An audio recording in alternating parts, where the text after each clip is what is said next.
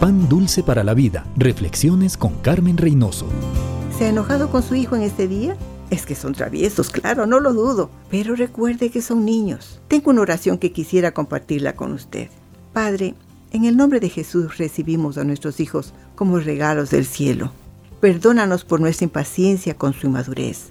Los recibimos con gratitud y te pedimos que los uses como instrumentos para nuestra perfección. Señor, con tu ayuda y sabiduría, permite que nosotros podamos perfeccionarles a ellos. Los aceptamos tal como son, no como nosotros quisiéramos que fueran. Gracias porque tú tienes un plan perfecto para ellos. Nos gozamos y te agradecemos por sus dones y te pedimos perdón por las veces que les hemos menospreciado con nuestra actitud. En verdad son nuestra alegría.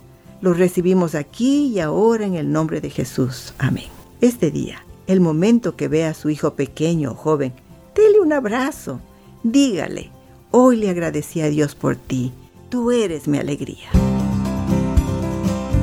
Pan dulce para la vida. Reflexiones con Carmen Reynoso.